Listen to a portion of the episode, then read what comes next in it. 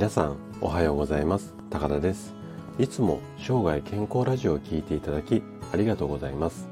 はい、ここ2回ほどですねあの健康診断についてお話をさせていただいたんですけれども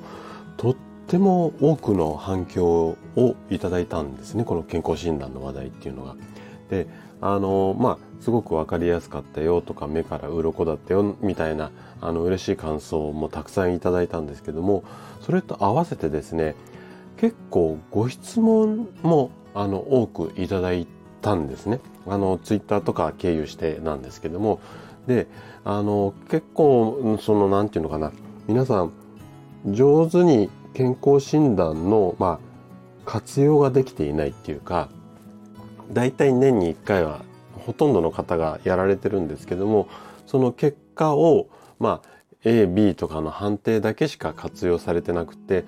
なんかもうちょっと上手に活用できればもっともっとこう体に対していいことができるんじゃないのかなっていうのをあの反響の声だとかご質問の内容を聞いててすごく感じているんですね。なので、えっと、今日からですねもう何回かあのいただいたご質問に合わせたこうまあお答えっていうか、まあ、健康診断にまつわるテーマを何回かこう分けて話をしていきたいなっていうふうに思っています。で今回はね健康診断の数値はあくまで目安であって安心値まあ安心の数字ではありませんよっていうテーマで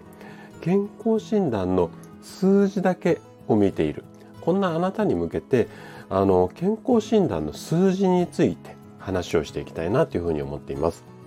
で前半は健康診断の目的は早期発見にあるんですよっていう話とあと後半後半はね基準値を超えても病気とは限らないですよこんなことを話をしていきます。で今日もできるだけ専門用語を使わずに分かりやすく話をするつもりなんですけれどももし疑問質問などありましたらお気軽にコメントいただければというふうに思います。じゃあ早速本題の方に入っていきましょう。で日本では厚生労働省さんが、まあ、温度をとってっていうか、まあ、国民の健康を預かる省庁なんでねここが年に1回定期的な健康診断をしましょうよっていうのを、まあ、会社員の方なんかは特にそうなんですけども半ば強制的っていうか基本的には義務付けています。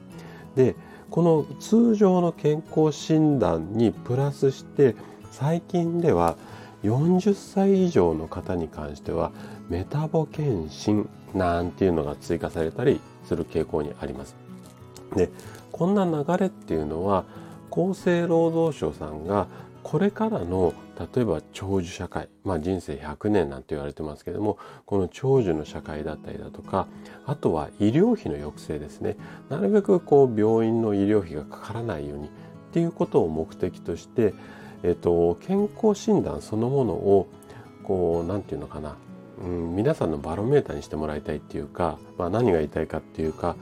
病気になってからの治療よりも病気にならないための予防だとか生活習慣の改善をしていきたいよっていう、まあ、彼らの、まあ、厚労省さんの考えがありありと出てきているんですね最近。なので、あのー、今までっていうのはその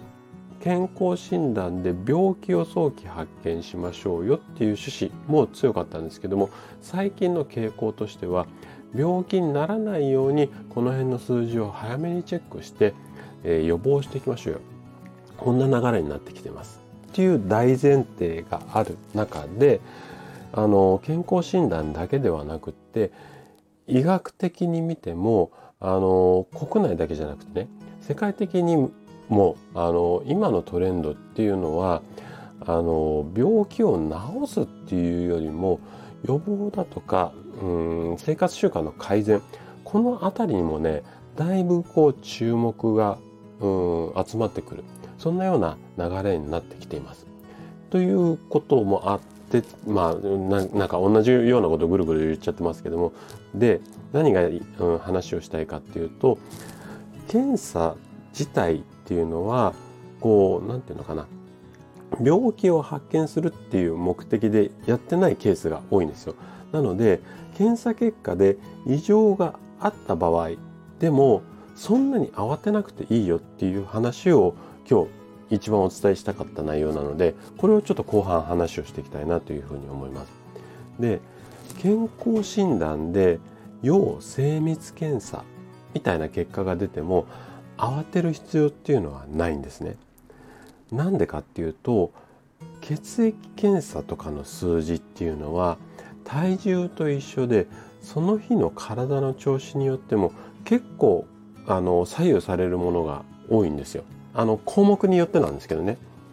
ちょっとなんかしただけで結構急に高くなったり低くなったりするものもあるのであのその数字だけが大切ってわけではないんですね。で何が言いたいかっていうとこの小さな数字に一喜一憂こうちょっと上がったちょっと下がったそのものに関して一喜一憂するだけじゃなくて長期的なスパンで数字を認識することっていうのが大切なんですよね。で例えばなんですけども今年は体重が上がった下がったっていうよりも3年とか5年とかまあ、うん、人によっては10年ぐらいでだんだんだんだん体重がどうなっているのかとか体脂肪がどうなっているのいわゆるその体の変化っていうんですかね。そういうものを数字をみ、うん、使って確認していく。こんな風に使ってあげるといいんじゃないのかなっていうふうに思っていて。でどちらかというと病気か病気じゃないかまあ A かうん B か C か要検査かみたいな判定のところだけを見る方が多いんですけども健康診断の判定結果っていうのは先ほど説明したその要精密検査以外にもねいくつかこう項目があるんですよ。で例えば要再検査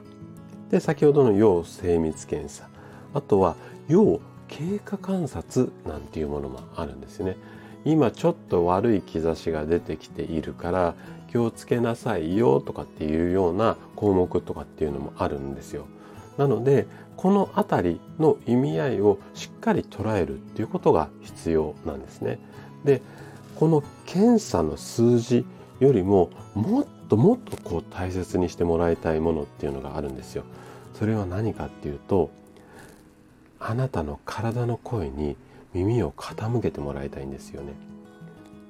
でこの表現だけだとちょっとイメージ湧かない方もいらっしゃると思うのでいわゆる自覚症状っていうものを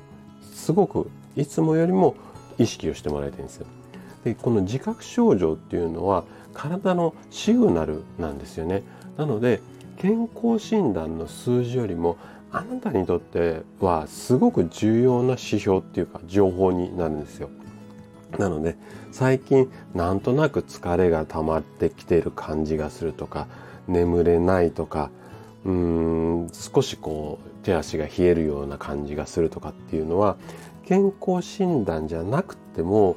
もしかしたらその数字で異常なくても何か体からシグナルが出ているのかもしれないので健康診断の結果だけで一喜一憂するっていうよりもこの常日頃からの体の声に耳を傾けるっていうようなことをすごく大切にしてもらいたいんですよね。でその例えば眠れない状態が1日2日だけじゃなくて1週間1ヶ月2ヶ月3ヶ月とかって長くこう続くようであればやはり定期検診のタイミングでなくてもちょっと病院さんで検査をしてみるとかそういう体の変化に合わせて、うん、適時自分に必要な、まあ、検査っていうか確認をしていくっていうことがすごく大切になります。ということで今回は健康診断の数字について話をさせていただきました。最後まで聞いていただいたあなたがですね、健康診断の数字に一喜一憂することなく生活することで確実に健康に近づくことができます。人生100年時代、この長寿の時代を楽しく過ごすためには健康はとっても大切になります。ぜひ、検診の数字だけでなく、体の声にね、耳を傾けて生涯健康を目指していただけたら嬉しいです。それでは今日も素敵な一日をお過ごしください。最後まで聞いていただきありがとうございました。